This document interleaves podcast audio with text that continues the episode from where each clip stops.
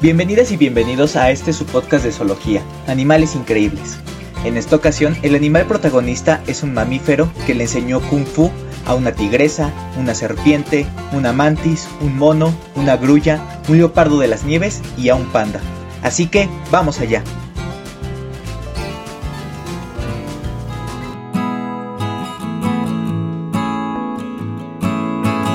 Bueno, vamos a empezar.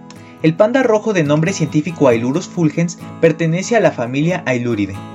Los adultos miden aproximadamente de 56 a 62.5 centímetros de largo, con colas peludas y relativamente largas, de 37 a 47 centímetros. Las colas están marcadas con alrededor de 12 anillos rojos y beige alternados y no son prensiles. La cabeza es redonda y las orejas son grandes, erguidas y puntiagudas. Posee pelos protectores largos y ásperos que cubren su cuerpecito, y la capa interna de pelo es suave, densa y lanosa. El cuerpo es más oscuro en los ejemplares orientales. La cara es predominantemente blanca con marcas de lágrimas de color marrón rojizo debajo de los ojos. El pelaje en la parte superior del cuerpo es de un color marrón rojizo, mientras que en la parte ventral es negro brillante. Las patas son negras y las plantas de los pies están cubiertas de un denso pelo blanco. No hay dimorfismo sexual en color o tamaño entre machos y hembras. Las patas delanteras están inclinadas hacia adentro, lo que lo lleva a caminar como un pato. Los pies son plantígrados, es decir, apoyan el suelo toda la planta de los pies y las manos. Se sabe que el panda rojo habita principalmente en áreas con bosques de robles, bosques mixtos de coníferas, con sotobosque de bambú y hábitats subalpinos. En el Himalaya Oriental ocupa un rango altitudinal de 1500 a 4800 metros de altura sobre el nivel del mar. Los pandas rojos adultos rara vez interactúan entre sí fuera de la temporada de apareamiento. Durante esta temporada, las marcas de olor aumentan y la hembra invita al macho a montarla en el suelo. Los machos dejan su olor al orinar o frotar su área anogenital en los árboles. Tanto los machos como las hembras pueden aparearse con más de una pareja en una temporada. La temporada de apareamiento es a principios de invierno. Los nacimientos ocurren en la primavera y el verano, y la mayoría de los recién nacidos llegan en junio. Las camadas van de una a cuatro crías. El periodo de gestación del panda rojo es de aproximadamente 134 días.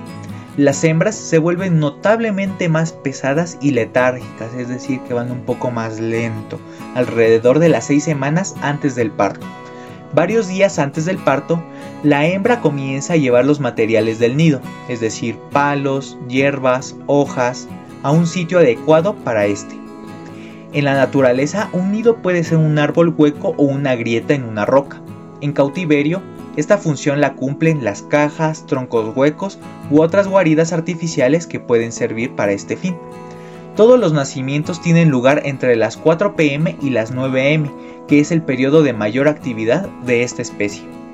Los jóvenes alcanzan el tamaño adulto alrededor de los 12 meses y alcanzan la madurez sexual alrededor de los 18 meses.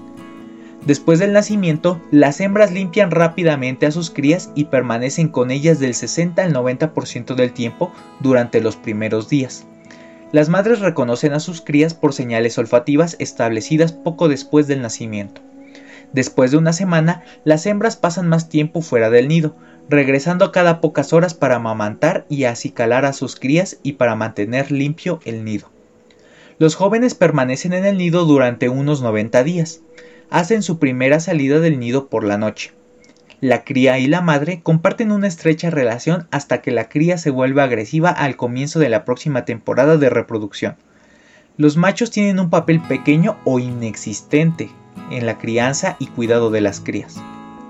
La actividad del panda rojo cambia a lo largo del año, según la temperatura, los regímenes de alimentación y la presencia de crías. El panda rojo normalmente es solitario, y es más activo al anochecer, al amanecer y durante toda la noche. El movimiento en el suelo se realiza mediante un paso lento de extensión cruzada y saltos o trotes más rápidos. Es arborícola, duerme en nidos en árboles de hoja perenne. Descienden de los árboles de cabeza. La cola la usan para mantener el equilibrio cuando están en los árboles, mientras que en el suelo se lleva recta y horizontalmente. Los pandas rojos se asean después de despertarse o comer. Se laven todo el cuerpo y las extremidades. Se lavan la cara con una pata y estiran o frotan la espalda y el abdomen contra un objeto fijo como un árbol o una roca.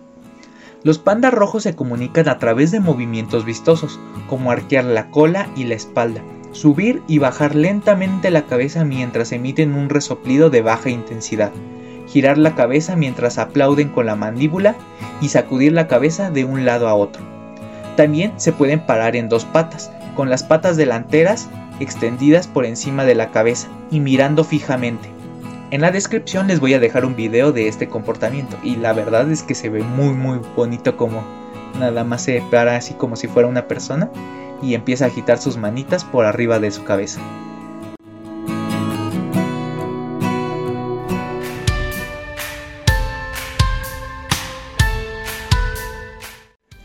El panda rojo se distribuye de forma natural en las montañas del Himalaya, entre los 2.200 y 4.800 metros de altura en el norte de Birmania, en Nepal y la región de Sikkim en la India.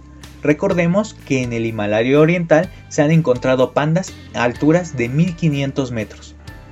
Los pandas rojos comen bayas, flores, huevos de aves, hojas de bambú y las hojas pequeñas de otras plantas. El bambú, cuyas hojas son la principal fuente de alimento del panda rojo, se doblan para que queden al alcance de su boca.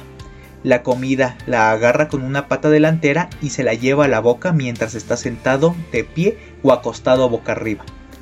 La comida agarrada de esta manera se inserta al costado de la boca, se corta y luego se mastica ampliamente antes de tragarla.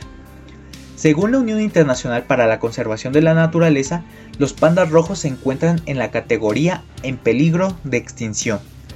Entre las principales amenazas para el panda rojo se encuentran la deforestación para la creación de minas, zonas de cultivo y pastoreo. Y también son víctimas de caza accidental cuando caen en las trampas para los ciervos. Los principales depredadores del panda rojo son los felinos que puedan cazarlos como es el leopardo de las nieves.